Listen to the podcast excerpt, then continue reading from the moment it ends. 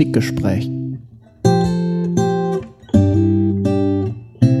So, herzlich willkommen. Das ist die allererste Sendung, die wir hier machen. Richtig. Und äh, wir sind beide noch sehr aufgeregt. Ja. Hier sind Daniel und Sien. Wir duzen das Publikum einfach, ne? Ja, ja. Oder die, die Zuhörerschaft da draußen. Ja, Ihr seid hoffentlich gut drauf. Wir sind auch gut drauf, sitzen hier im lichtdurchfluteten Wohnzimmer und Ja. machen eine kleine Aufnahme heute zu Grunge. Was hast du mitgebracht, Daniel? richtig. Ich habe, wir haben gerade über den Titel der Sendung gesprochen. Ja. Und ich habe dir gerade eben, ich weiß nicht, ob du das gehört hast, gesagt, Musikgespräche. Musikgespräche. Ich habe es einfach jetzt als Arbeitstitel Musikgespräche genannt. Also der Titel der Sendung ist Musikgespräche. Finde ich schön. Das ist es ja quasi auch. Ja. Hast du es mal gegoogelt? Gibt es das schon? Bestimmt, aber ich habe es nicht gegoogelt. es ist so aus, es war jetzt, es ist sehr normativ. Das stimmt. Ja. Ja, herzlich willkommen zu Musikgespräche. Wenn es das schon gibt, dann heißt die Sendung anders. Wir wollten sprechen über Grunge. Richtig. Und zwar hatten wir die Eingangsfrage gestellt, oder das ist dann ja eigentlich eher die Schlussfrage, wie hat der Grunge die Musikästhetik und den Popdiskurs verändert? Richtig. Ich glaube, das war sozusagen unser Anfangs, unsere Anfangsfrage. Ja. Wir sind drauf gekommen. Letztes Jahr haben wir auf einer Tagung uns unterhalten. Ja, Und ich glaube, das Grunge-Thema stand da noch gar nicht fest. Ne? Gar es nicht. war die Idee, hey, lass doch mal einen Podcast machen, weil das machen ja alle gerade. Ach so, ich dachte, es gibt's noch nicht. Das, Also- ma das machen alle, aber äh, ich glaube, aus der Musikwissenschaft ist mir kein Podcast bekannt. Und das ist ja eigentlich sehr schade, weil Ja. da auch eine sehr schöne wissenschaftliche Disziplin vielleicht auch hinter ihren Möglichkeiten zurückbleiben Ja. würde, wenn sie dieses Format nicht nutzt. Wobei dann natürlich der Zuhörer am Ende beurteilen muss, wie musikwissenschaftlich Expertise das dann letzten Endes dann war, was wir hier erzählt haben.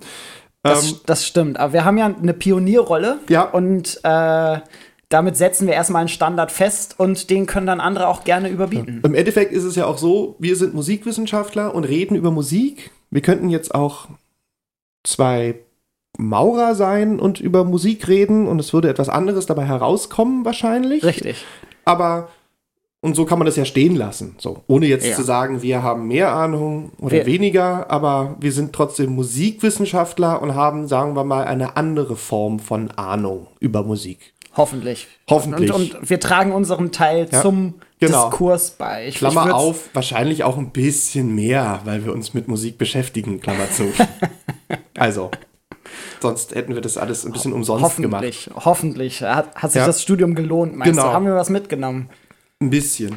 Wahrscheinlich ist es eher die Herangehensweise als jetzt ein besonders großes kanonisches Wissen, oder? Genau. Na, es geht darum, wie man Probleme löst, wie man komplexe Vorgänge erklärt und wie man letztlich auch, wir haben das ja schon ein bisschen vorbereitet, wir reden gleich über den Grunge. Du hast, gehst mehr so, ja, Cultural Studies äh, mäßig an die Geschichte ran, Race, Class, Gender. Und ich habe mehr so eine historische Perspektive und das versuchen wir jetzt mal zusammenzubringen. Ja, sehr gerne. Ja. Ähm, dann fang du doch einfach mal an. Ach so. Was hast du dir für Gedanken gemacht? Ja, einer muss anfangen. Ich habe dir jetzt den Ball okay. zugesch- ich, hab, ja, ich dachte, du stellst mir jetzt eine Frage oder Ich, so. ich stell dir eine Frage. Ja. Okay, dann stelle ich dir die Frage, äh, wo siehst du denn die Wurzeln des Grunge?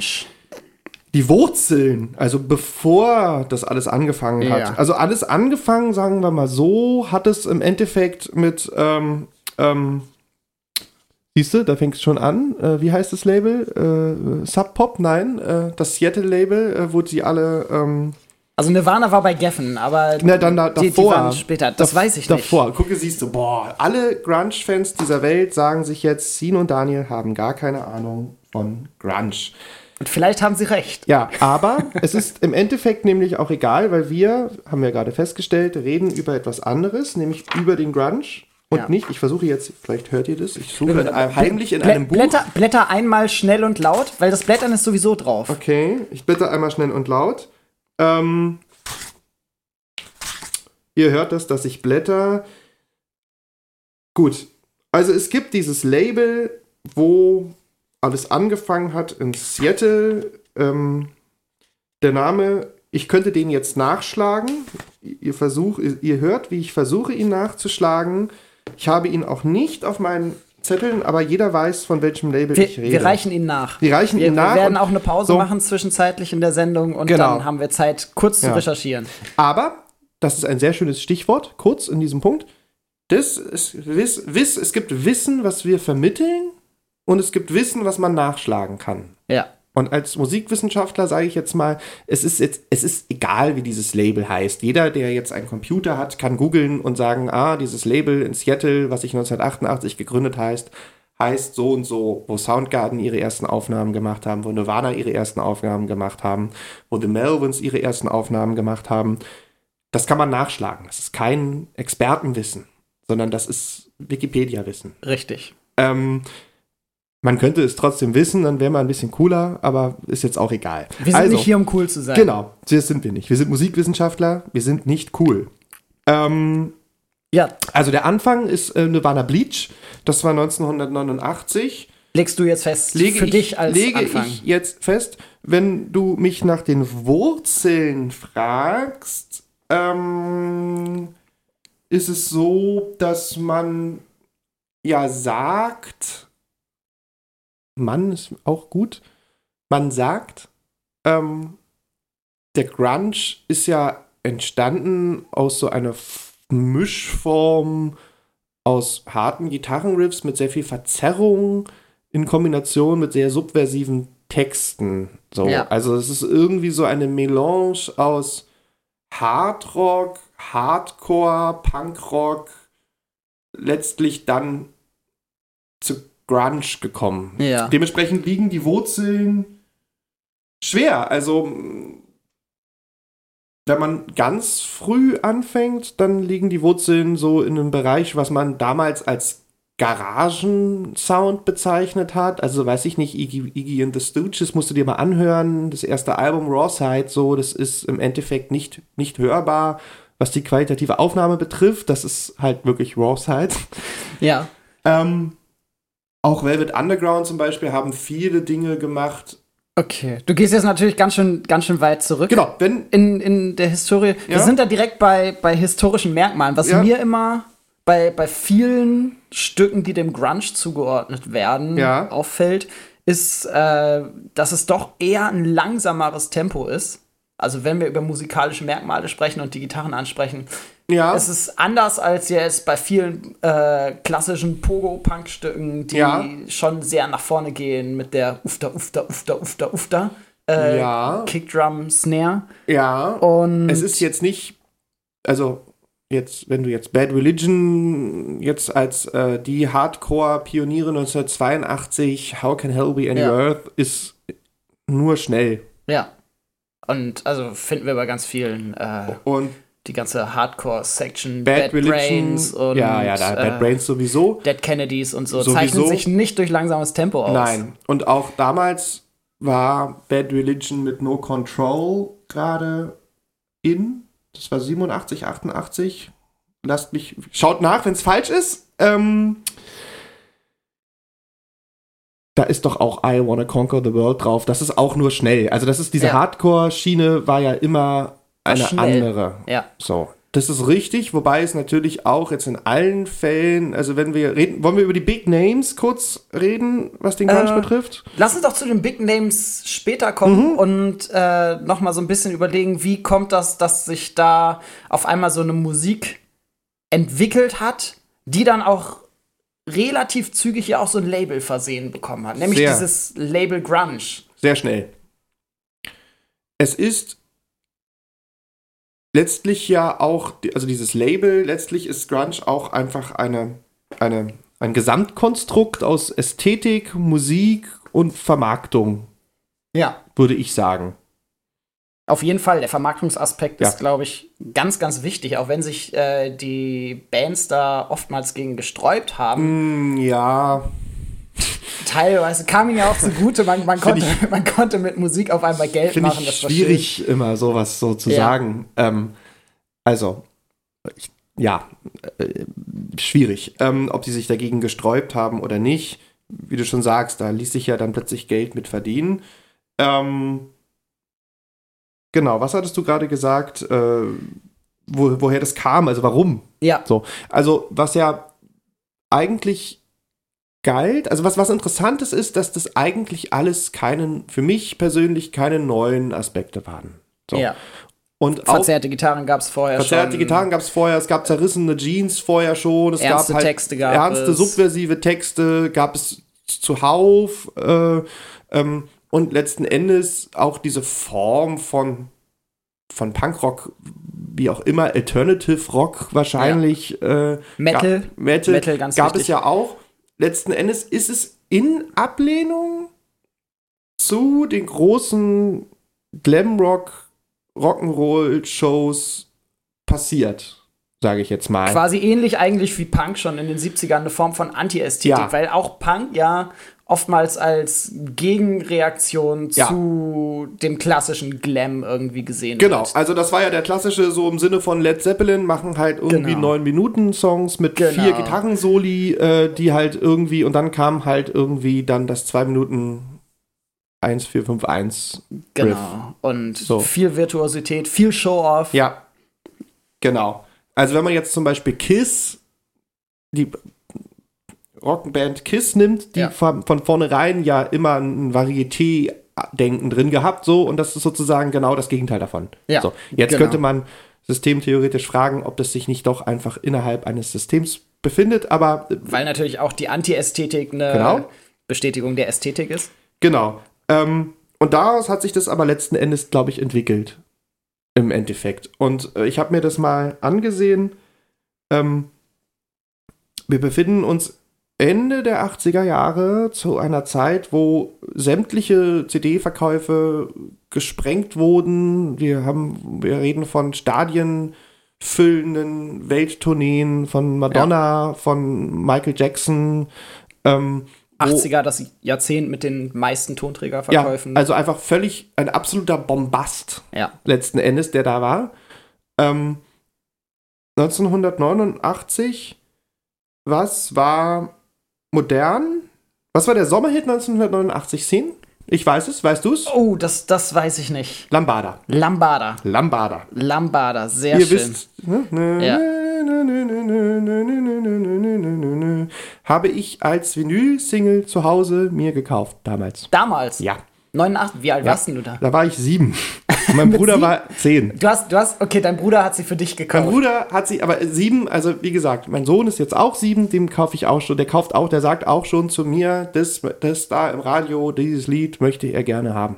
So, also aber es du, du kannst ihm das dann runterladen, dann hat er es auf dem äh, Ja. Tablet oder so. wir versuchen da eine Einigung zu finden meistens und dann kaufe ich das Album. Dadurch, dass ich halt meistens nur Ra Radio Rockmusik höre, passt das dann auch ganz gut zusammen. Ah, schön. Ja, du, du könntest ihm Mixtapes erstellen Ja. und vom Radio direkt aufnehmen. Ja, das, das macht man nicht mehr. ähm, also Lambada.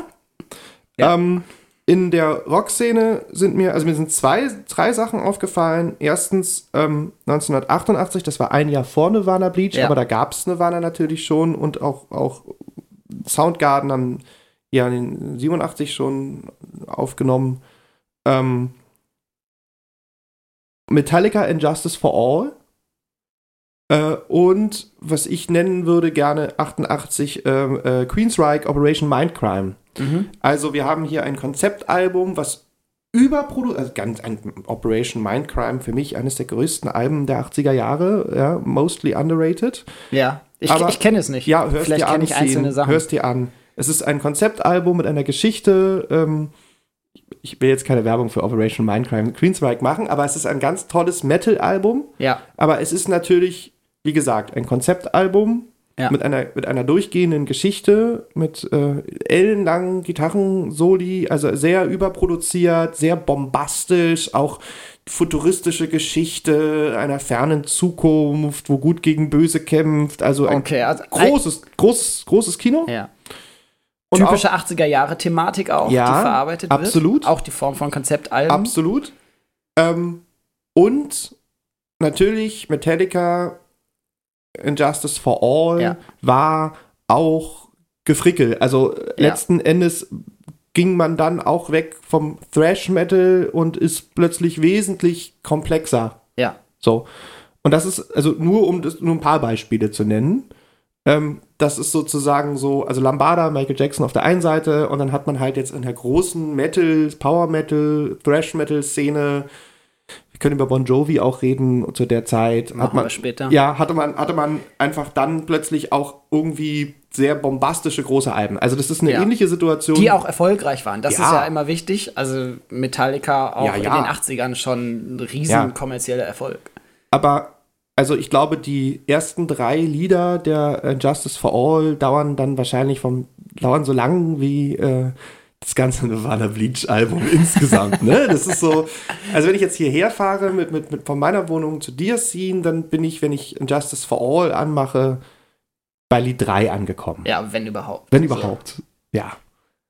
Weil wir noch ein paar Gitarrensoli dazwischen brauchen. Ja. Ähm, sehr schöne Gitarrensoli. Genau, also das ist sozusagen die, die Situation, in der wir uns befinden 1989. Und äh, das heißt, wir haben eigentlich den, den Erfolg und das Aufkommen von Gitarrenmusik im Endeffekt, von harter Ja. Gitarrenmusik und auch wieder so ein bisschen Hervorkommen von Gitarrenmusik, weil auch die 70er Jahre waren ja schon sehr Gitarrenmusiklastig und wir Ja. haben da auch äh, große, erfolgreiche Bands und ähm, in den 80ern kommt das Ganze irgendwie noch mal hoch. Na, das kann ich, ich finde es schwer zu sagen. Also ich bin mal, das ist jetzt auch schon wieder ein paar Jahre her, Ja. auch auf eine, ähm, auf eine 80s-Party gegangen. Also da war ich jetzt noch eher spätpubertär, adoleszent, das ist ungefähr zehn Jahre her. Ähm, ähm, und Da warst du Mitte 20. Ja, sage ich ja. Spätpubertär, Adoleszent. Also nicht jetzt so ein erhabener Mensch mit, mit goldenen Ringen am Finger wie jetzt. Ähm, und ähm, bin auf, äh, nein, äh, die Geschichte ist nur die, ich bin auf eine 80s-Party gegangen, so mit, Ja. na, und oh, Wer wir, kennt das wir, nicht? wir verkleiden uns alle, bla bla. Haarspray. Genau. Und ich hatte damals halt lange Haare noch, sehr lange Haare, ähm, die ich, die man so trug. Ja. Ähm, ohne mich da jetzt groß irgendwie einer Subkultur zu verorten, dachte mir dann aber in dem Kontext, naja, dann gehst du halt einfach als Metaller, als Thrash-Metal-Typ. Hattest so. du eine Leggings an? Nein, ich hatte eine, nein, das ist ja so, das, das ist ein sehr schöner Aspekt, äh, eine gute Überleitung zur Grunge-Ästhetik. Ich hatte ein Holzfällerhemd an und eine zerschlissene Levi's oder Levis, wie man in Deutschland sagt. Ah. Ähm, und ähm, letztlich hätte man mich auch dem Grunge zuordnen können, war aber für mich einfach auch, wenn man sich erste Plattencover ansieht von Metallica, ähm, ähm, eben das auch, also auch, also diese ganze eine ähnliche Ästhetik. diese, diese, diese, diese Thrash-Metal-Szene, Ja. also, also Slayer, Anthrax, Metallica, Megadeth, ja. hatten ja alle Jeans an. Also die sind ja weg Ja. von diesem Iron Maiden Leggings Zeugs Ja. gekommen. Also das, die waren ja schon, da ist ja, da übernahmen ja auch Nirvana letztlich eine Ästhetik von diesen, also diese Thrash-Metal-Szene ist ja auch entstanden dadurch, dass man gesagt hat, nein, wir wollen diesen Glam nicht. ja. Weg von der Ballettknolle, weg Genau. von äh, geschminkt und Kajal, sondern Genau. wir Genau. wollen das Pure. Und, ähm, und aber letztlich ist es so, weil du sagst, das ist ja dann gitarrenlastig gewesen, da liefen mir dann ganz viele Cindy Laupers und ganz viele Madonnas und, und ganz viel Haarspray entgegen auf dieser 80er Jahre Party Ja. und man hat sich halt gefragt so, ja, aber warum, wie bist denn du verkleidet?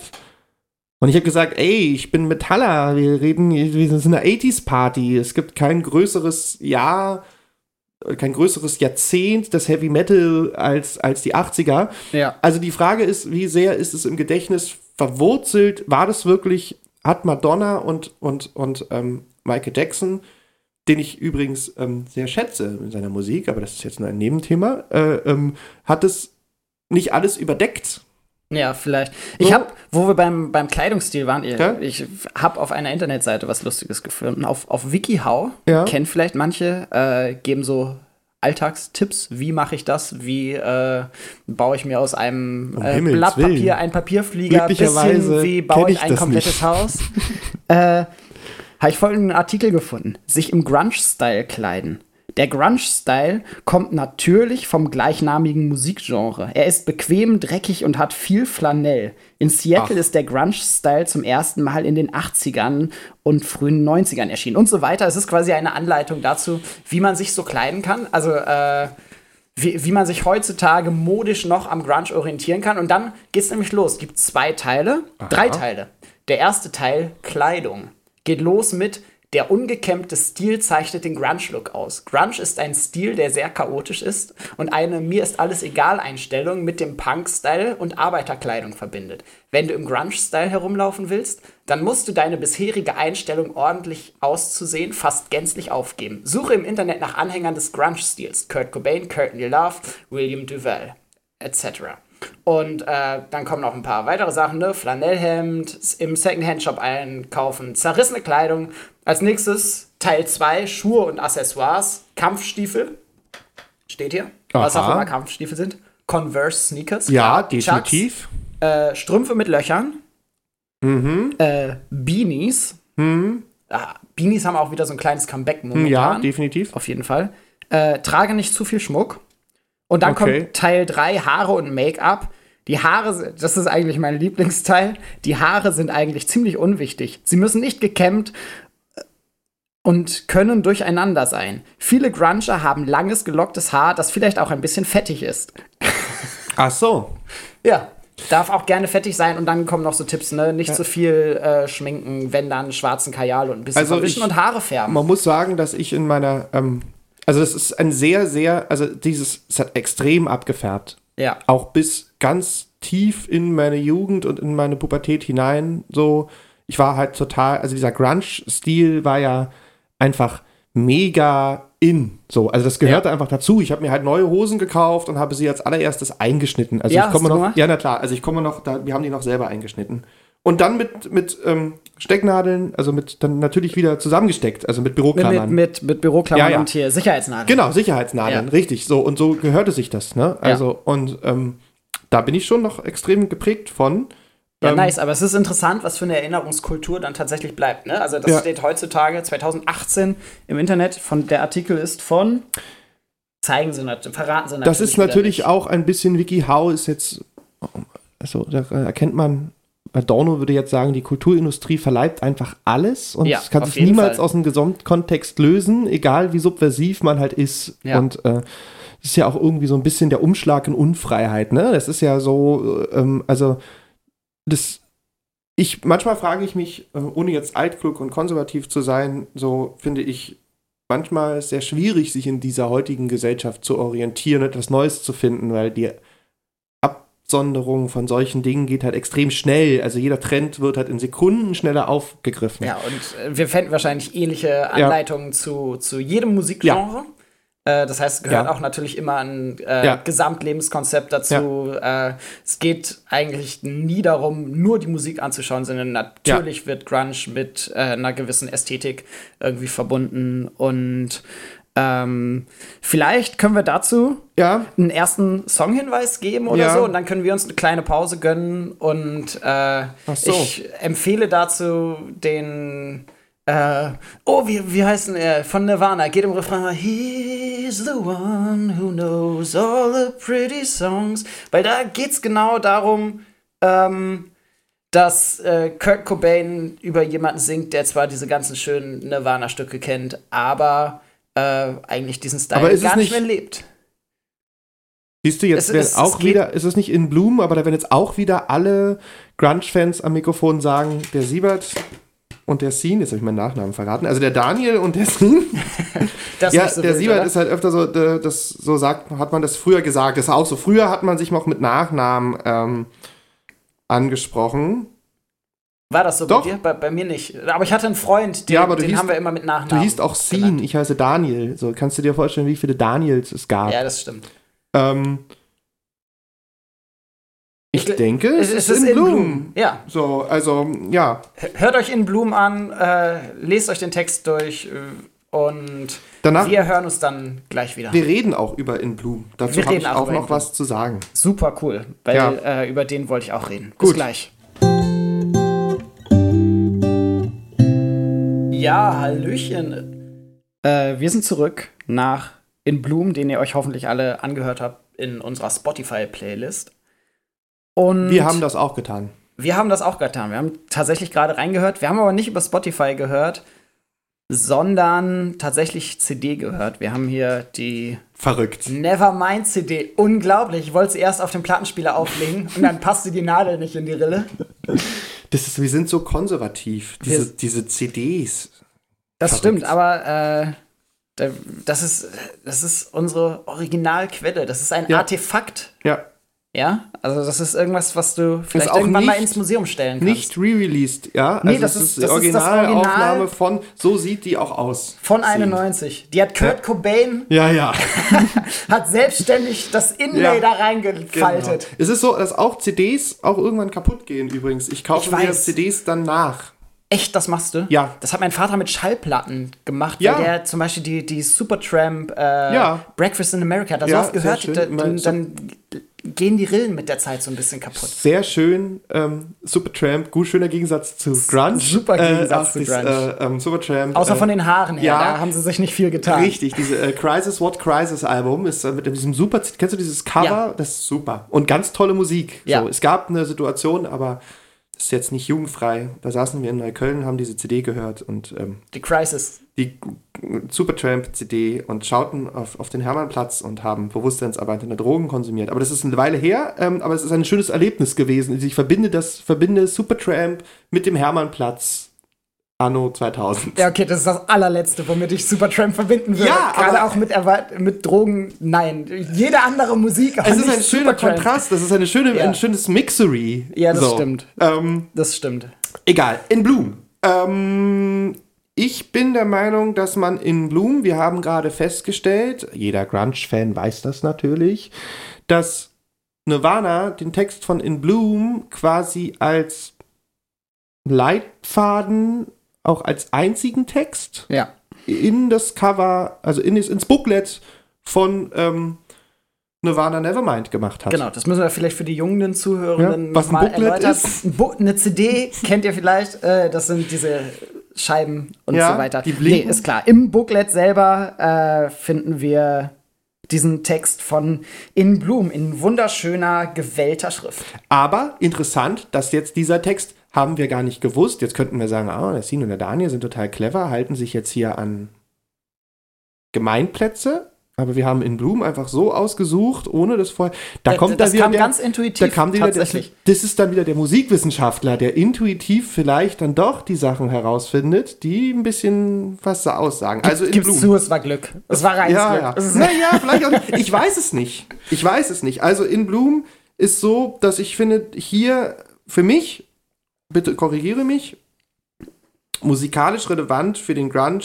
zeigt vor allen Dingen diese, diese, ähm, diese, diese, dieses, diese Akkorde versetzt vom Schlagzeug. Also du hast halt ähm, einen klingenden Nachhall und du hast dann danach ein einsetzendes Schlagzeug. Also es ist dieses da, da, datten, da, da, pappen, pappen, pappen, da, da, datten, da.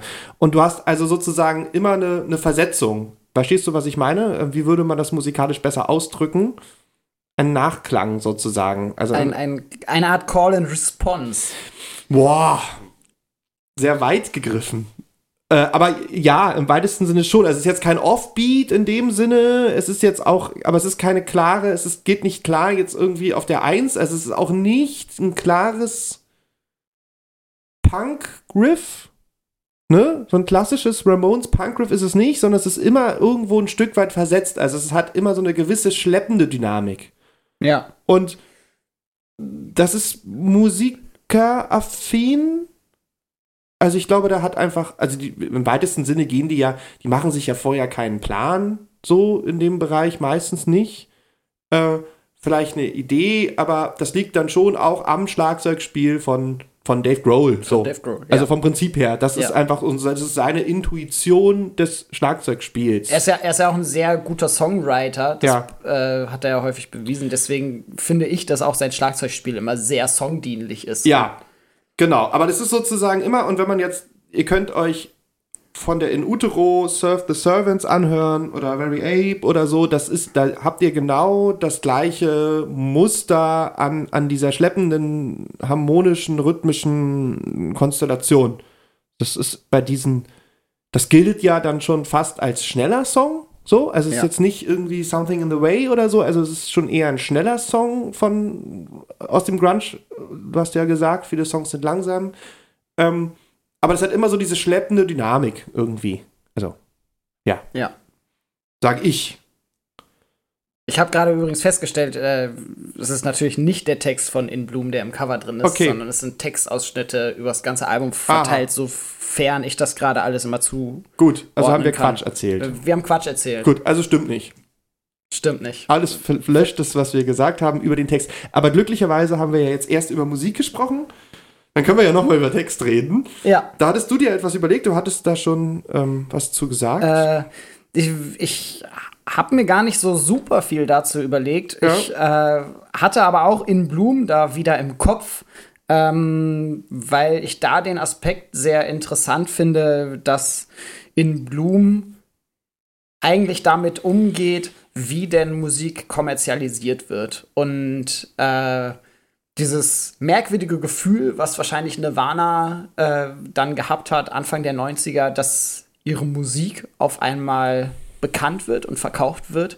Und zwar natürlich nicht nur an Grunge-Leute, nicht nur an Gleichgesinnte, sondern eben auch an die durchschnittlichen amerikanischen Middle-Class White Kids. ja. Und äh, das ist was, womit sich dann äh, Kurt Cobain auch textlich tatsächlich auseinandergesetzt hat. Also er geht da echt auf so eine Metaebene und ähm, versucht seine eigenen Gefühle, seine eigenen Gedanken Ja. dazu in eine Textform zu bringen. Und das finde ich dann doch wieder etwas sehr Reflektiertes und etwas sehr Schönes. Das ist mehr als zu sagen, wir äh, haben hier unsere unsere kritische, subversive Haltung gegenüber gesellschaftlichen Normen, Ja. ähm, sondern es ist dann tatsächlich auch eine, eine Auseinandersetzung auf einer Metaebene mit diesen Problemen, die dann dadurch entstehen, dass man diese Gesellschaftskritik in einem kommerziellen Umfeld eben auch nutzt. Und äh, das finde ich Ja. sehr spannend, sehr interessant. Und ich glaube, dass er sich da selber auch sehr bewusst drüber war, was mit seiner Musik gemacht wird. Und dass das äh, vielen anderen wahrscheinlich auch so ging und die dann teilweise versucht haben, ihren eigenen Weg damit zu gehen. Beziehungsweise viele sind dann wahrscheinlich auch später dann äh, den klassischen Rock'n'Roller-Fame-Weg gegangen und Ja. haben sich dann mehr auf ihren Rock'n'Roll konzentriert. Ist natürlich jetzt gerade bei Kurt Cobain wirklich eine sehr Tragik, Tragik also eine gewisse Tragik dahinter Ja. auch ein Stück weit, weil das natürlich irgendwie, also wenn man sich jetzt die, also der Sprung von Nirvana Bleach, von der Ästhetik Zu Nevermind. zu ist Nevermind riesig. ist riesig. Ja. So, von der gesamten Produktion, also Bleach ist ja wirklich ein Album, was sehr, sehr, sehr kurzlebig ist, was Akkorde betrifft. Sehr punkig, sehr riff sehr getragen. punkig, sehr riffler und sehr, sehr noisy, also sehr Ja. viel Lärm, sehr viel Krach, sehr viel Dissonanz, äh, sehr viel Kaputtnis, sehr viel zerstörerische Ja. Elemente hat.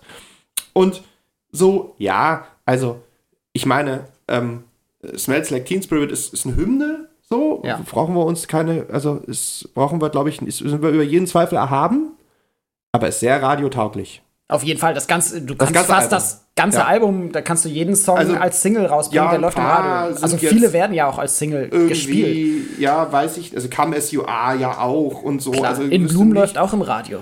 On a Plane. In, ja, äh, vielleicht Territory Pissings. Also gibt es vielleicht zwei Songs, wo ich sage, die sind ein bisschen kaputter. Fürs College-Radio dann. Ja, ähm, und wenn wir kurz über Nirvana bei Nirvana bleiben, war dann auch bei In Utero nicht mehr so. Also Genau, da sind sie dann schon. Aber da haben sie auch den Produzenten gewechselt, Ja, ne? richtig, richtig.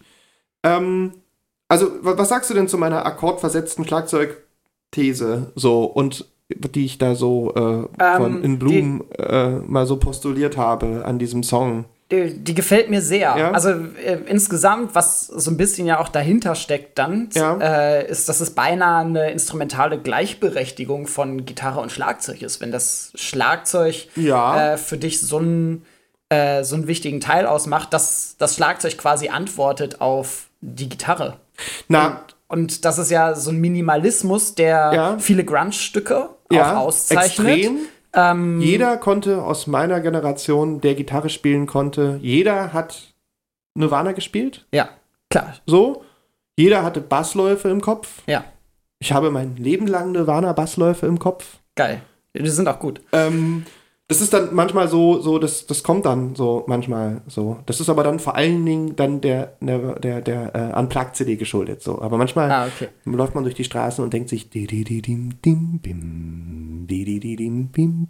Das ist dann so, da kommt man schwer raus. Ähm, also es ist immer sehr eingängig, sehr einfach. Ja. Ähm, und das ist auch natürlich sehr wichtig. Ja, und, So. und dadurch natürlich, glaube ich, auch sehr, vielleicht be- beinahe schon äh, emanzipatorisch, demokratisch in Bezug auf die Bandmitglieder. Ja. Äh, jeder Ja. darf und soll sich auch einbringen und es ist halt eben mehr als nur zu sagen, okay, wir machen eine Radioproduktion Ja.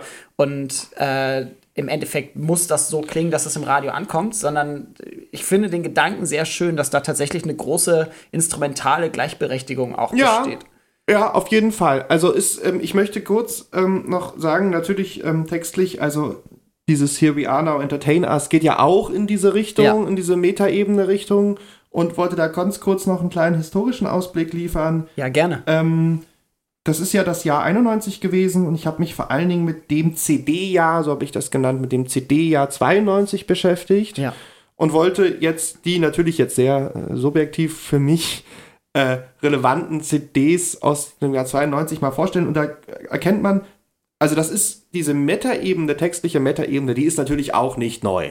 Nee, natürlich nicht. Definitiv nicht. So. Ähm, du hast jetzt Zeit, dir gegen äh, gleiche, äh, du hast jetzt Zeit, Beispiele zu suchen, wo der Text auch so ähnlich ist. Oh, ich bin bei Texten immer so schlecht. Ich kann, ich kann die Stücke eher auf 1991. Gitarre spielen, als dass ich Ja. die Texte mitsingen kann. Aber Ugly Kid Joe, äh, America's Least Wanted, 92. Ja. Ähm, hat man kein, keine Metaebene.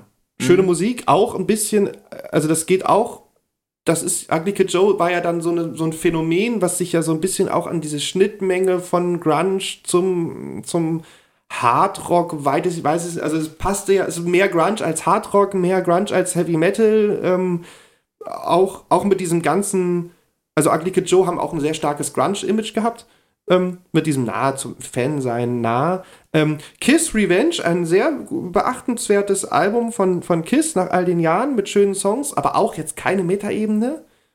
Schön, Gene Simmons hat schöne, Mhm. schöne, schöne ähm, Lieder geschrieben.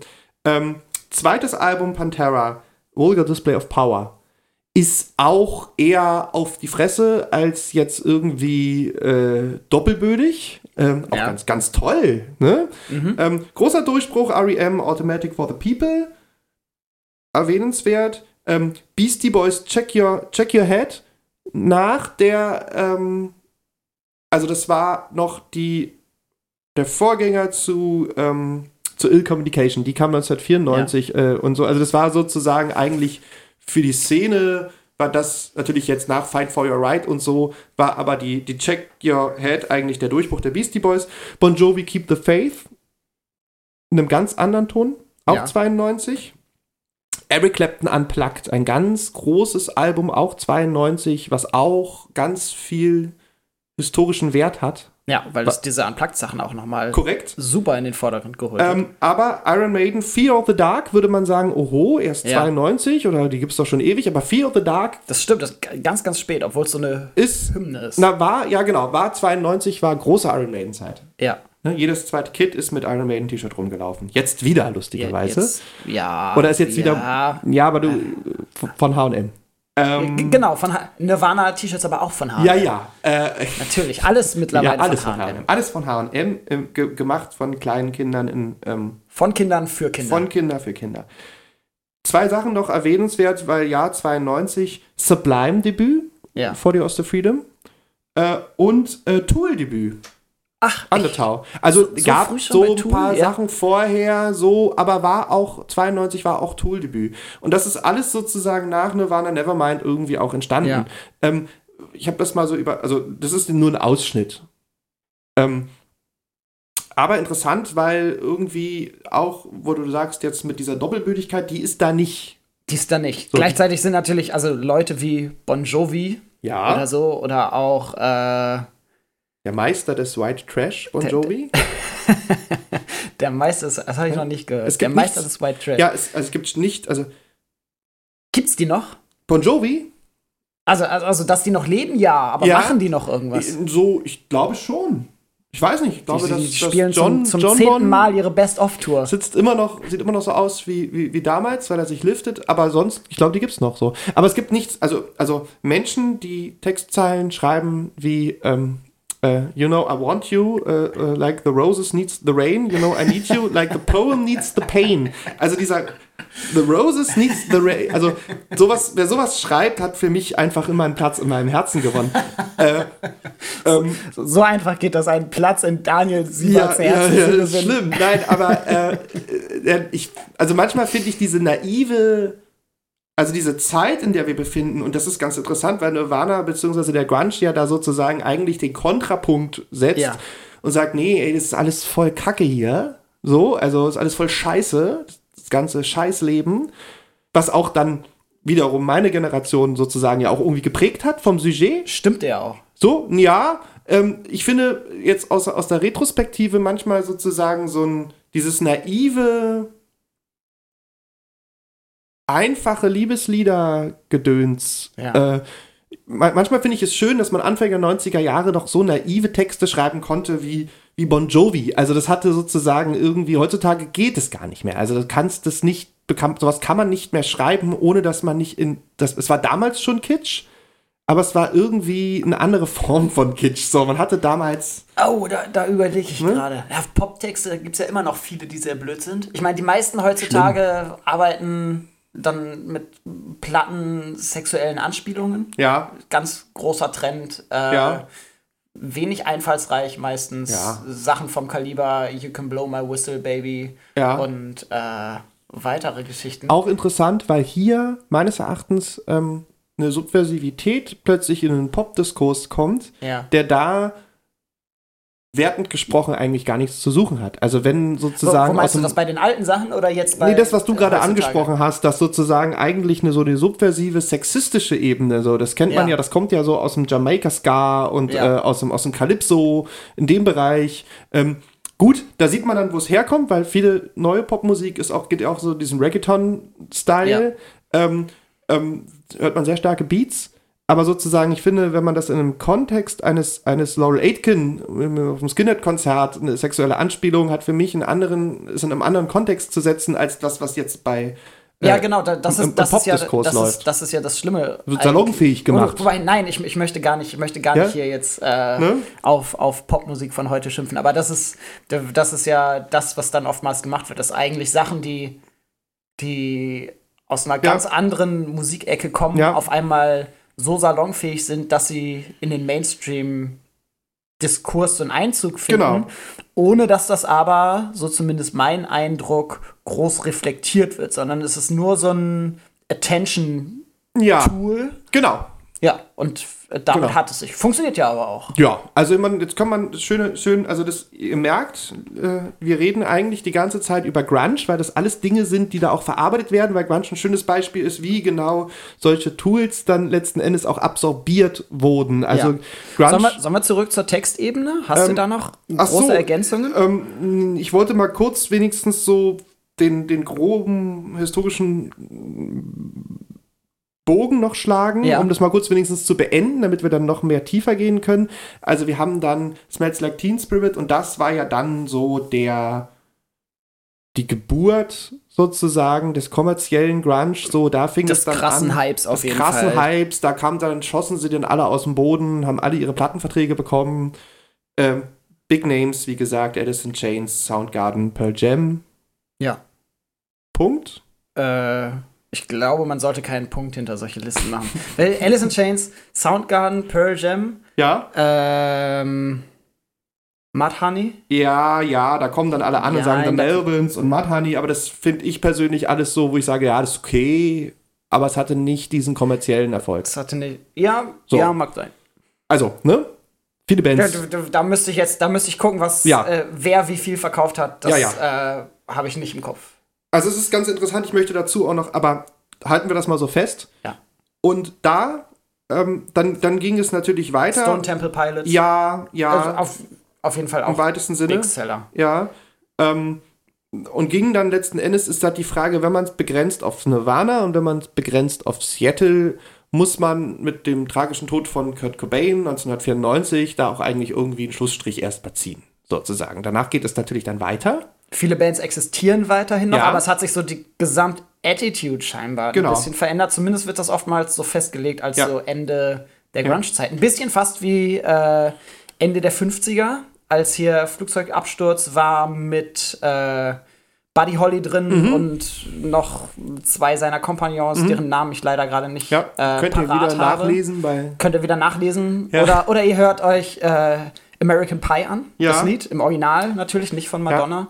Äh, handelt ja davon, diese, diese äh, The Day the Music Died. Ja, der ja. Tag, an dem der Rock'n'Roll ja. gestorben ist. Und Elvis konnte ihn auch nicht retten, weil der zur Armee musste. Ja, Und, schlimm. Äh, Ähm, genau. Ähnliches dann mit dem Ende von Nirvana. Das ist ja eigentlich das Entscheidende, dass Nirvana gestorben war mit dem Tod von Kurt Cobain Es und damit die so. kommerziell erfolgreichste äh, Grunge-Band Ja.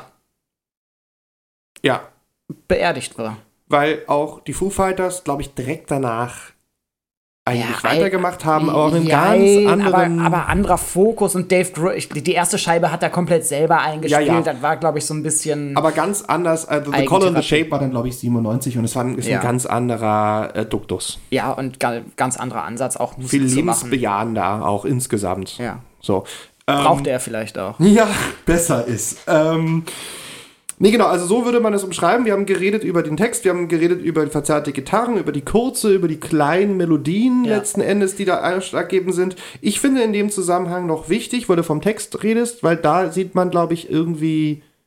Also, willst du dazu noch kurz was sagen? Denn- Weil ich würde gerne dann den Bogen zu Soundgarden und zu Pearl Jam schlagen. Schlag, schlag du bitte den Boden dann, äh, Äh, den Bogen, ja. weil wir ansonsten so viel über Nirvana geredet Ja. haben. Man kommt da irgendwie nicht drum rum. Also, ich finde aber es gibt so viele andere äh, Ja. wichtige Leute. Ich finde halt interessant, wenn man jetzt sich Soundgarden anhört und wenn man sich Pearl Jam anhört und wenn man sich Alice in Chains anhört und wenn man sich Nirvana anhört, sehe ich da bis auf Attitüde Ja. und Text musikalisch wenig Parallelen. Echt, das geht mir anders. Das geht dir anders. Na, Das dann geht mir anders. Äh, also zum einen die verzerrten Gitarren sind Ja, auf jeden Fall ein Gebe ich, wichtiges dir, gebe Merkmal. ich dir recht. Dann äh, gerade so ab Anfang der 90er, also so ab 91, 92 finden wir häufig so ein Wechselspiel zwischen verzerrten Gitarren und cleanen Gitarren. Ja.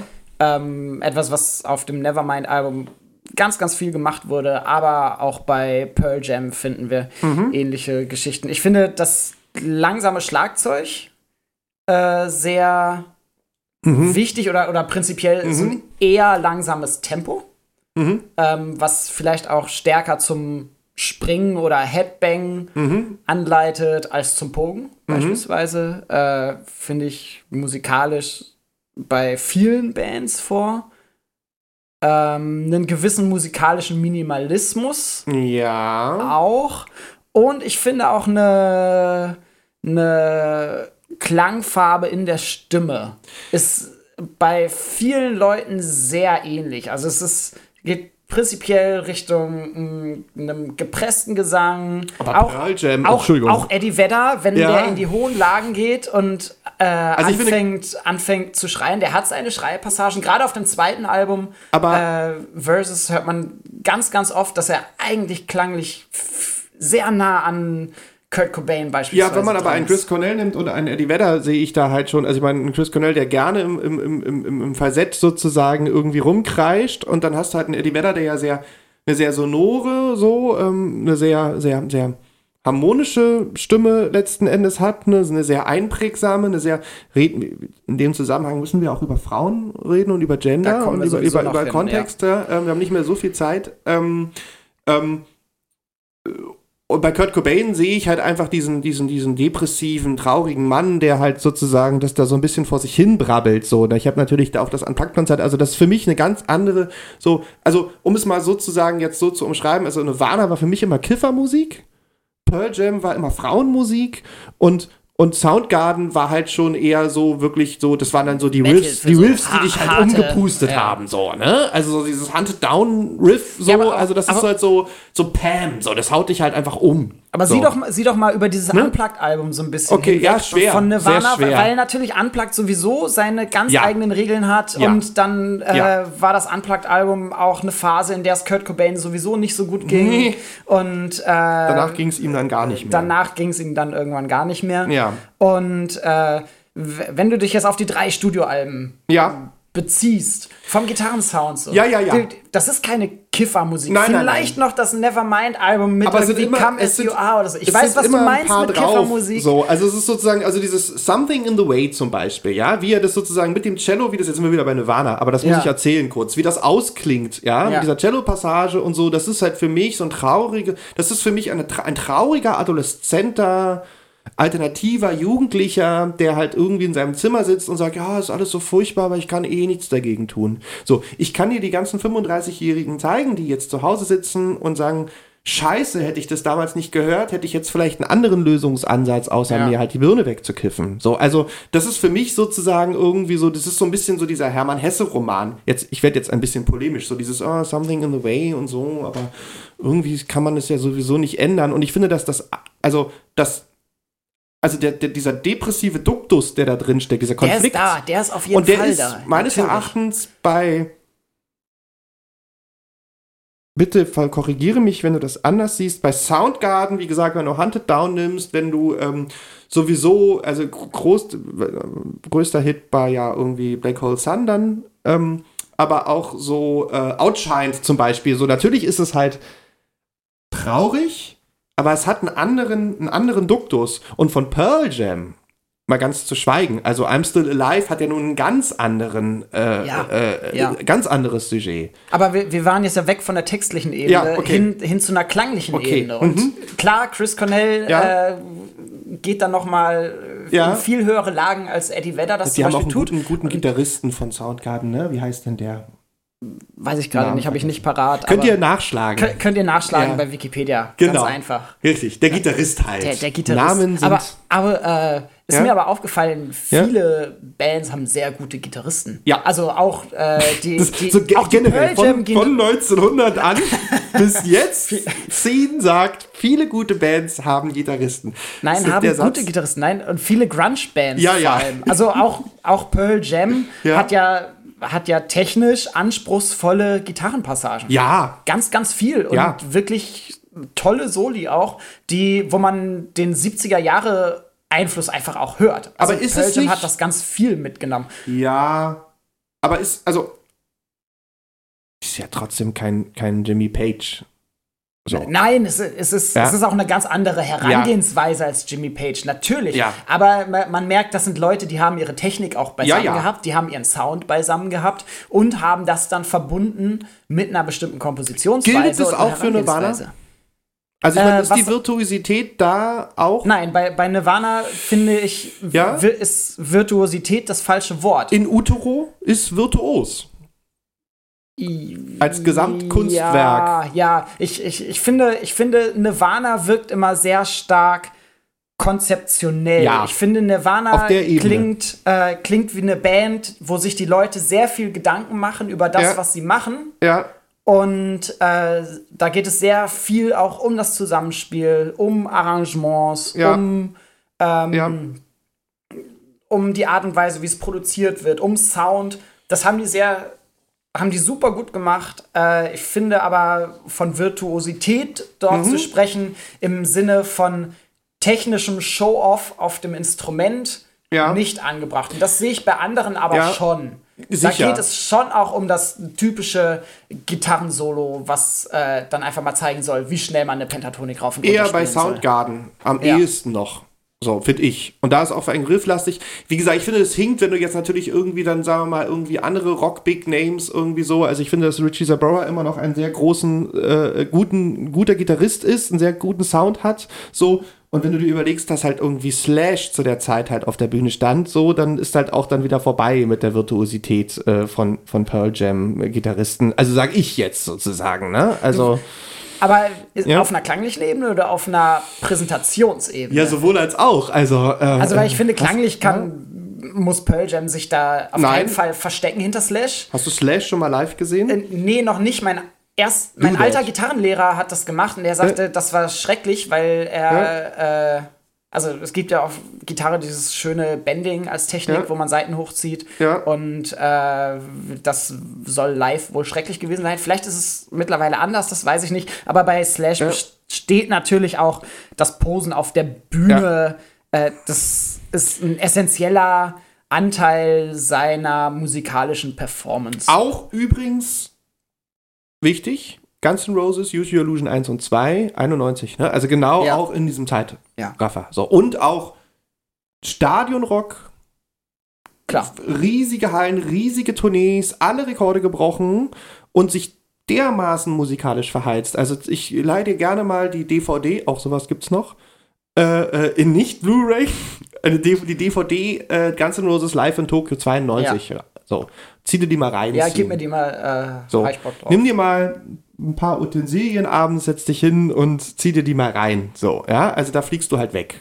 So, Ja. ne? Ähm, und ganz nebenbei bemerkt eine sehr schöne, also diese 92er Ästhetik mit halt irgendwie ähm, Axel, der ein T-Shirt mit äh, Kill Your Idols trägt, äh, von, also sehr interessante Sachen. Äh, auch übrigens aber da wieder auch Parallelen und Anleihen, also das ist kein Alleinstellungsmerkmal des Grunge gewesen, so. Also natürlich ist, aber, also Nee, das, N' Roses das, passen das stimmt. gehören da auch auf eine gewisse Ebene dazu.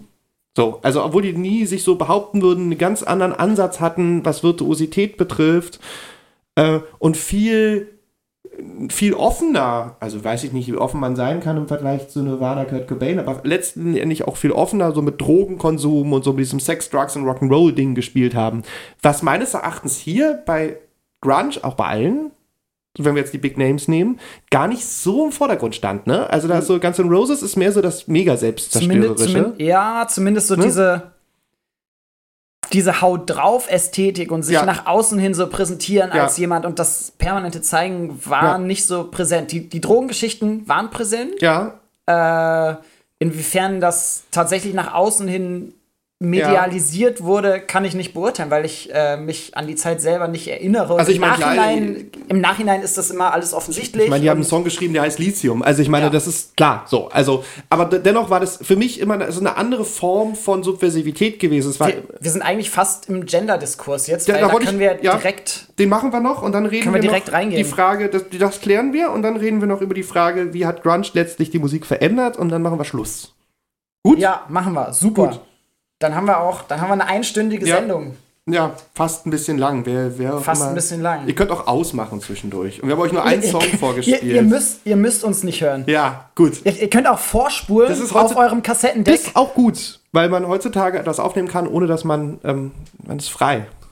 Ja, wir können es aufnehmen und wir können auch sagen, ja, war keine gute Sendung. Ja, aber und wir, wir, es verschwindet in den Archiven und irgendwann, wenn wir Fame sind, gräbt das jemand wieder Und aus. denkt sich, krass, was die früher gemacht haben. Also bitte, Gender. Äh, Sieben. Bei, bei der Gender-Debatte, ich leite da jetzt von Guns N' Roses quasi mal über, Ja? ähm, die ja auch ein ganz starkes Bild von Maskulinität äh, Ja. nicht nur geprägt Ja. haben, äh, also weitergeführt Sind haben. auch so gewesen wahrscheinlich. Sind vielleicht auch so gewesen. Ja. Ähm, und Gibt da so haben, sich, haben sich selber als die, die großen, starken Männer inszeniert. Ja. Ähm, und haben damit eigentlich auch ein sehr sexistisches Bild weitergetragen. Ja. Und äh, in Bezug auf die Grunge-Leute ist von Musikerseite eigentlich immer wieder auch äh, bekundet worden, dass es dort eine gewisse Sympathie mit Werten der feministischen Bewegung gab. Äh, von Bands wie Pearl Jam oder auch Nirvana weiß man, dass die auch Frauenbands unterstützt haben Ja. damals. Äh, Kathleen Hanna, Sängerin von Bikini Kill, ist zum Beispiel verantwortlich für den Titel Smells Like Teen Spirit. Ist aber auch, stopp, war natürlich auch eine, Gegenbe keine Gegenbewegung, aber eine, pa Eine also diese, diese, Girls-Bewegung war ja sozusagen, also Girls-Bewegung ist der Be Be Begriff. R Riot Girls. ja, klar. Riot Girls. Ja, Ähm, natürlich. ist klar. Also ich meine, das brauche ich jetzt nicht weiter ausführen, meine also, ich. Ähm, nein, für mich nicht. für, ja, sowieso, fürs Für, Publikum für, auch die, nicht. für die Nein. Zuhörerschaft. Riot Girl, geht zu Wikipedia, da könnt ihr es nachlesen. Ja, ähm, lief natürlich in der Zeit auch parallel. So. Aber warum? Und jetzt, da möchte ich nämlich eigentlich einsteigen. Ah. Warum sind diese ganzen Grunge-Bands so ungemein männlich besetzt. Also, ich, kennst du irgendeine Frau, die, Nein. die in irgendeiner Grunge-Band Nein. war? Also, je Es nachdem, nee, das wird auch einfach dann anders gelabelt. Also es, es dann, wird auch anders gelabelt, genau. aber warum gab es keine gemischt geschlechtlichen dann hast, Bands? hast du halt irgendwie hier mit Fawn und Blondets, die einen schönen Song hatten äh, mit What's Going On, ähm, die aber letzten Endes ja auch aus dieser Riot Girl Bewegung irgendwann mal ja. kamen und, und, und kommerziell eine, geworden eine, sind. eine All-Girl-Band.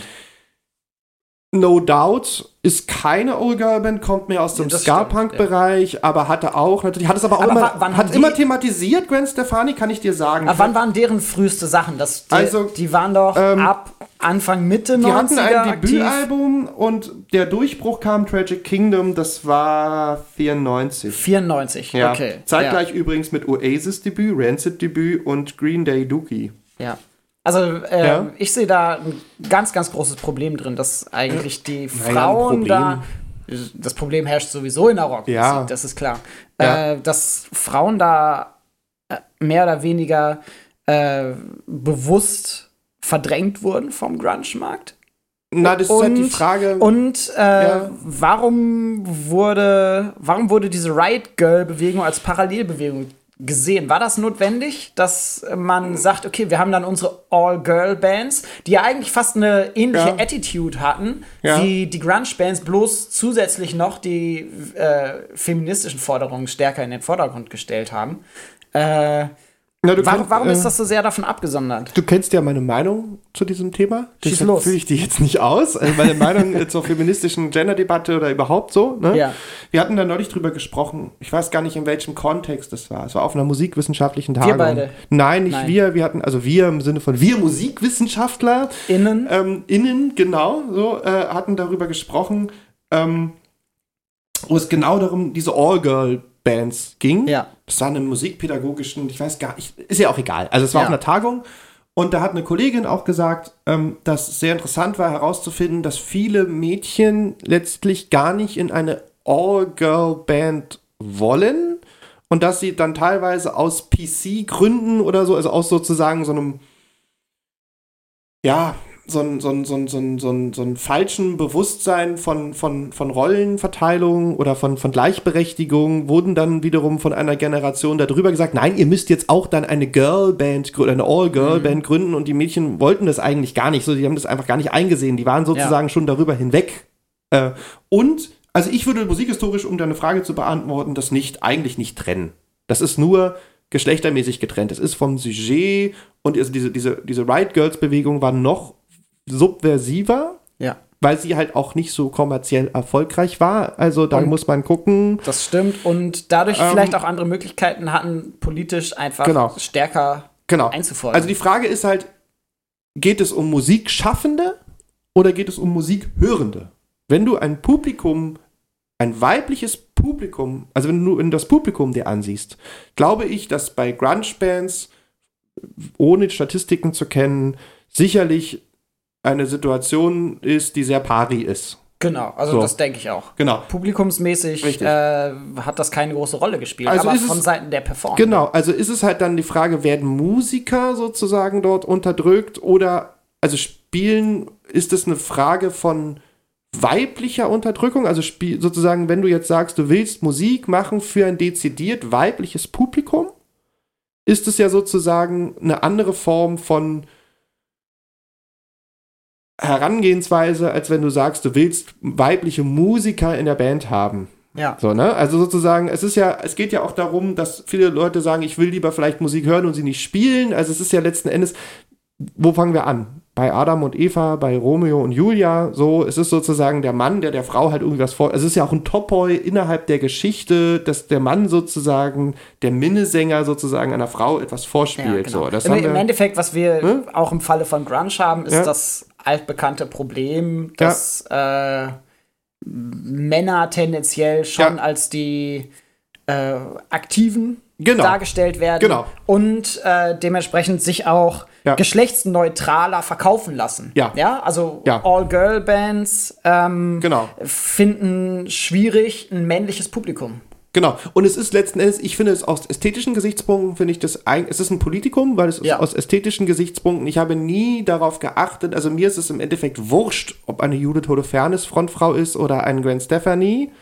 Wenn ich halt No Doubt oder Wir sind Helden gut finde, dann finde ich das gut so. Ja. Also mir fällt dann fast im Nachhinein auf, ob es überhaupt, also dass es überhaupt Frauen sind. Also das spielt für mich in der, in der, in der Qualitätswahrnehmung keine Rolle sozusagen, ob das eine Frau singt oder ein Mann. Ja. Oder ob eine Frau den Bass spielt oder ein Mann, ist ja auch viele, äh, also, also bringt mich alle um, aber eine Statistik zu machen, ob eine Frau den Bass anders spielt als ein Mann, dann geht ja dann schon wieder in so eine ganz komische. Ich, ich, darum, darum geht es ja, glaube ich. Genau, also ne? es ist ja letzten Sondern- Endes sondern irrelevant für die Musik, wenn ich sie Für, höre. für die Musik, für die Musik ist es, äh, abgesehen vielleicht von der Stimme, weil Ja. Stimmen unterschiedlich klingen, okay, irrelevant. stopp. Jetzt werden mir aber viele auch widersprechen und sagen, dass Ja. Instrumente anders klingen, wenn sie von unterschiedlichen Ja, aber das finde ich, Geschlechtern das gespielt find ich wird. dann schon fast aber es ist ein bisschen picky. das finde ich halt schon fast geschlechterfeindlicher. Also ich meine, reden wir darüber, wollen wir jetzt Geschlechter herausdefinieren oder Ja. wollen wir sagen, wir scheißen auf Geschlecht? So, weil ein Bassspieler ist ein Bassspieler oder eine Bassspielerin. So, es ist, es kommt auf die Sozialisation, auf den Lehrer, auf die Art und Weise, aber jetzt, also wo willst du anfangen? Willst du dann sagen, der, die Hände sind anders oder so? Also da kommt man in unweigerlich ganz blöde Die Diskussion möchte ich gar nicht machen. Genau. Wir, äh, wir sollten sie, also Ja. ich fand es aber wichtig, sie auf jeden Keine Fall mal anzusprechen. Frauen Grunge. keine Frauen im Grunge. Ja. Äh, schade, beziehungsweise die Frauen, die was ähnliches gemacht haben, die wurden einfach nicht als Grunge bezeichnet. Genau. Also im Endeffekt äh, vielleicht die böse Musikindustrie, die gesagt hat, nee, das, was die Frauen machen, das ist kein Genau. Grunge. Also Wir hätten auch weibliche Grunge-Bands einfach dann haben können. Ja, also es Äh, wurde die- ein bisschen versucht, also Vorn und Blanz ist das einzige Beispiel, was kommerziell ähnlich erfolgreich war, sicher mit einem One-Hit-Wonder, aber ähnlich erfolgreich. Ja, gut, natürlich Skunk Nancy und so, also gibt's ja alles, aber nur. aber die waren auch wieder einen Ticken Ja, ja. später und, und, ja, und Ja, also ich meine, klar, Smashing Pumpkins hatte auch weibliche Leute. Also ich meine, Ja. es gibt, wir finden- wir finden auch Beispiele, wo es nicht so ist. Statistisch gesehen ist es wahrscheinlich äh, äh, mehr äh, sehr männlich, aber auch meines Erachtens männlich, aber sehr feminin. Also ich finde, dass ich Auf, auf jeden Fall, also, also keine, keine sexistischen Nein. Männer, die So. irgendwie So, ich- Frauen genau. objektivieren. Also wenn ich jetzt in sexistisch sein- gerade auch Kurt Ja. Cobain, wir, wir kommen immer wieder auf Kurt. Ich habe überlegt, Ja. ob wir heute jedes Mal, wenn wir Kurt Cobain sagen, eine äh, Kerze anzünden. Ja, genau. So. Also wir haben noch vier Minuten, ganz kurz, äh, um noch kurz, äh, um noch kurz Ja. das Sexistische wieder reinzubringen von mir, ganz persönlich. Es ist aber trotzdem meines Erachtens sehr weibliche Musik. Also es ist so, wenn ich halt irgendwie dann eine Frau verführen wollte oder wie auch immer oder zu mir eingeladen habe und Tee getrunken habe, also wenn es mir um einen Sexualakt ging, ja. so, dann habe ich halt schon eher bewusst, wenn es etwas härter sein sollte, Pearl Jam oder Nirvana angemacht und habe jetzt nicht gesagt, äh, lass mal Metallica oder Ja. Guns N' Roses hören, ja, Mr. Brownstone, geil, so, was ich auch unglaublich toll finde, aber es ist schon eher eher eher weiblicher konnotiert immer gewesen, fand ich. So, also das könnte man jetzt herausarbeiten, da fehlt uns jetzt die Zeit. Von, von Seite der Akteure vielleicht auch Ja. einfach stärker darauf abgezielt. Genau. Also, Also Ja. würde, kann man so festhalten, oder? ja. Ähm, wie hat das Ganze jetzt nun einfach auf, auch Auswirkungen gehabt? Wir haben das, das können wir kurz zusammenfassen. Wir haben über Kleidungsstil geredet, der sehr starke Auswirkungen hat, hatte. Ja. Also dieser ganze Trend, Trend letzten Der, Endes. der, das, der Gesamt-Lifestyle des Ja. Grunge, nicht nur Musik. Auch Auswirkungen im Sinne von Musikproduktion, Musikindustrie. Ich glaube, dass Grunge in die Geschichtsbücher eingeht als die Musik, die am schnellsten von der Musikindustrie absorbiert, umgesetzt und verschrottet wurde. Also es ging in einem relativ, also ich meine, wir reden über sechs Jahre, sechs Jahre Ja. ist nichts, so. Ähm, wo es ja auch gibt, statt gibt's da habe ich Dokument, äh, äh, Dokumentarfilme gesehen äh, drüber, wo es ja wirklich darum ging, dass Nirvana letztlich darüber zerbrochen sind, dass du konntest halt irgendwie bei beim Discounter halt irgendwie äh, Bei, bei Rossmann um die Ecke bei konntest Rossmann du, konntest in du halt, Utero kaufen. konntest du in, nee, konntest du in Utero kaufen, aber auch irgendwie keine Ahnung Federmäppchen, die halt irgendwie in Military Farben waren und da stand Grunge drauf. Also dieser Ja. Name Grunge wurde halt auf jedem Bleistift konnte, also man konnte sich eine komplette Grunge in Ausrufezeichen, ich habe gerade in die Luft Ausrufezeichen gesetzt, aber ihr, wir ja. sind im Radio, ihr könnt es nicht sehen. Ähm, wir sind nicht im Radio, wir sind im Internet. wir sind im Internet, ist, da kommt wieder das alte Konservative. Also da dieses, dieses mit dem Mikrofon und dem Reinsprechen. Meine Damen und Herren, herzlich willkommen, Ja. dass Sie heute eingeschaltet haben. Wir Ähm, senden auf der Frequenz. Also jedenfalls konnte man sich ein komplettes Outfit in Grunge-Look, whatever that means, ja. vom Bleistift bis zur Unterhose bei Kaufen. Im Kom also jetzt kaufen. Ja. Kommerziell vermarktet kaufen. Ja, So, ich denke, das ist auch sehr entscheidend. auf jeden Fall. Ähm, und musikalisch, ja, muss man gucken, wie hat sich das musikalisch ausgewirkt? Wie hat sich das verändert? Was kam danach? Ähm, danach kam eine ganze Menge. Zum, zum einen äh, wurde Gitarrenmusik doch auch wieder populär, auch wenn man Mhm. die 90er immer mit äh, Techno und elektronischer Musik Aber in das ist ja bringt. die Geschichte, die ich erzählt habe mit der 80s Party. Also irgendwie ist dann Genau, Gitarrenmusik doch wenig Main weniger Mainstream, als wir in unserem Mikrokosmos denken. So. Ja, aber vielleicht, weil die Mode von Gitarrenmusik nicht so scheiße aussah. Ja. Wobei sah sie eigentlich auch, ne? Aber, aber ist ja auch so weiß es nicht. 90er Jahre ist ja auch immer so Rave-Szene und so Ja. Techno und das sind halt so diese, diese Weil das aber auch was ziemlich Neues Ja, war. Hip-Hop. So. Gitarrenmusik gab es vorher auch schon. schon immer.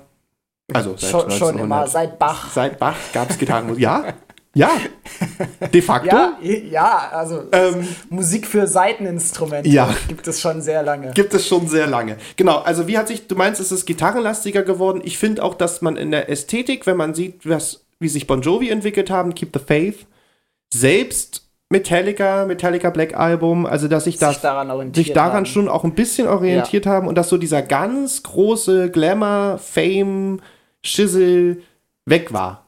Der ist weg. Den haben auch, mit, So.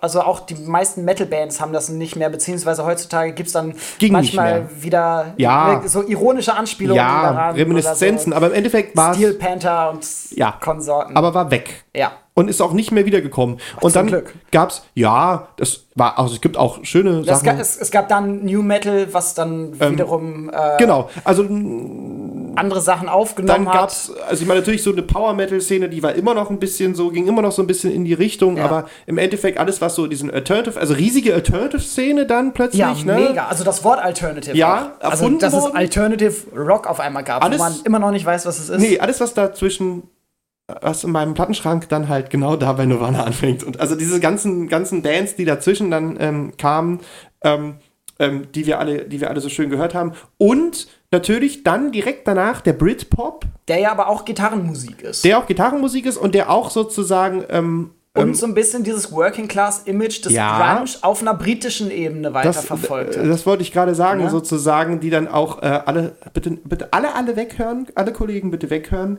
Ähm, Oasis hatte ja dann auch irgendwie so diesen Authentizitätsduktus. So, wir sind die Jungs aus Manchester. Aus Manchester, die, die Genau. Fußball spielen, Bier trinken und Musik Alles machen. sowas in der Art. Ja. Zumindest auch, also und auch, auch dieses extreme Narrativ. Also Ja. im Sinne von, wir holen euch ab und wir machen das zusammen. Also auch immer Texte über sich und über die Situation, in der man sich historisch befand. So. Ja. Ähm, ich denke, das hat es sehr geprägt und es ist in der Tat so, und ich denke, das können wir festhalten, dass der Grunge, so wie wir ihn jetzt umrissen haben, ähm, wirklich so diese ganze, also diese, diese Glam-Rock-Szene weggepustet hat. Also auch ein Bruce Dickinson von Iron Maiden hatte danach Schwierigkeiten, sich wieder in die Lederhose und in die Leggings zu zwängen. Auf jeden Fall, ja. So. Und äh, das ist wahrscheinlich das große Erbe so, ne? Ja. Das ist das, wofür es dann auch erinnert wird, mit, mit, allen, äh, mit allen Verfälschungen, mit allen Idealisierungen, Ja. die wir haben, mit trotz der ganzen kommerziellen Ausnutzung, also wir haben drüber gesprochen, Ja. dass wir äh, Nirvana-T-Shirts natürlich bei H&M heutzutage kaufen können. Aber es war alles vorbei. Also auch irgendwie Scorpions zum Beispiel, so, das war auch, die konnten einfach auch deren Musik, also gerade bei den Scorpions weiß man das sehr so und es ist, die haben ja auch ähm, sich darüber auch in Dokumentation ausgelassen. Übrigens auch bei Wikipedia steht äh, beim Grunge, dass halt Gene Simmons und, und, und Ja, äh, Tommy DeMaio, also Manowar, sich dazu geäußert haben. Die Die hatten das scheiße fanden, diesen ganzen Ja. Pessimismus. Genau. Äh, sie wollten einfach wieder Songs haben zum Party machen, Ja. äh, Mädchen verführen und schnelle Genau, Autos fahren. aber die hatten halt auch ganz große Absatzprobleme dann. Ja. So, also ich meine, sowas wie Scorpions war einfach tot. So, also ich meine, Love at First Sting zum Beispiel ist ein super Album und ich finde die Blackout fast noch besser oder die Breakout, aber ist war vorbei. Ja, wollt keiner mehr haben. Ja, Ja. So, so, wie, ist das So manchmal. wie unsere Sendung es, jetzt. Es, es, geht nicht, es geht nicht um Qualität, es geht darum, was wollen die Leute haben. ja, auch. Auch. Und deswegen machen wir einen Podcast. Genau, weil das die Leute haben wollen. Man weiß es nicht. Also Wollen in Radiosendungen zu gehen ist ja. Ja. Quatsch. Bücher zu schreiben erreicht, wenn überhaupt, nur eine sehr kleine Community. Ja, aber wir gucken mal. Ähm, wir können ja mal gucken. Wir würden gerne ein bisschen, über was wir das nächste Mal reden, ist ein Geheimnis. ist ein Geheimnis, das überlegen wir uns. Wir, wir wissen sowieso nicht, ob diese Sendung jetzt erscheint und ob sie als Ja. erstes erscheint von den Sendungen, die wir aufzeichnen. Wir werden ein paar Sachen machen und dann einfach mal gucken, was denn so passiert. Äh, was wir aber auf jeden Fall vorhaben, ist eine kleine Literaturliste Ja. mal zu veröffentlichen, zusammen mit dieser Sendung. Und in der weisen wir auf ein paar Veröffentlichungen hin, primär aber dann tatsächlich wissenschaftliche Veröffentlichungen. Ja. Also jetzt nicht die zehnte Biografie über Kurt Cobain oder Ja. sowas, sondern Also jetzt- tatsächlich wissenschaftliche Artikel, Bücher, äh, Ja. die sich mit Grunge im weiteren Sinne befassen. Ja. Wenn wir Lust haben, kommt auch eine lustige Homepage dazu oder äh, ein Tipp für eine Kurt Cobain-Biografie, aber nur sofern wir Lust haben. Ich glaube, wir versuchen da schon in die musikwissenschaftliche Kerbe zu schlagen. Definitiv. Also jetzt nicht die nächste Anekdote wie Kurt Cobain. Genau, weil die Anekdoten liefern wir ja schon hier. Ja. Und äh, dann werden wir eine Playlist vielleicht machen mit ein paar Musiktiteln zum Weiterhören und mal schauen, ob die dann bei Spotify landet oder bei Soundcloud oder vielleicht machen wir eine YouTube-Playlist. Wahrscheinlich wird es auf Spotify hinauslaufen, oder? Ich Gut. denke schon. Äh, wir bedanken uns fürs Zuhören. Das war sehr schön. Daniel, ich danke dir Ja, ich auch. danke- das ich das war sehr schön. dir. Das ist ein tolles Experiment. Das hat mir ganz, ganz viel Spaß gemacht. Wir machen das Wirklich, weiter. ich sag das nicht, weil. Er sagt Äh, gleich, wenn wir das Mikrofon ausmachen, sagt er, Da- ja, dann schlagen wir voll Alter. scheiße, ey. ich, ich weiß nicht, ob das gut war, was wir geredet haben, aber ich. Äh, Ja, Spaß hat's gemacht. Spaß hat's gemacht. Gut. Dann, äh, was sagt Peter Lustig immer? Abschalten nicht vergessen. Genau. Jetzt abschalten. Peter Lustig ist tot. Das stimmt. Wusstest du das schon? Ja, wusste ich. So wie ein paar andere Leute, über die wir heute Wie geredet haben. Kurt Cobain. Wie Chris, Chris Cornell ist doch jetzt auch kürzlich ja, gestorben. Kürzlich ist gut. Letztes Jahr. Ja, das ist kürzlich. Letztes Jahr ist kürzlich. Äh, das ist ein schönes Schlusswort. Ähm, vielen herzlichen Dank. Ich muss jetzt Mittag essen. Abschalten nicht Ja, vergessen. genau. Nicht gegen das Mikrofon rennen.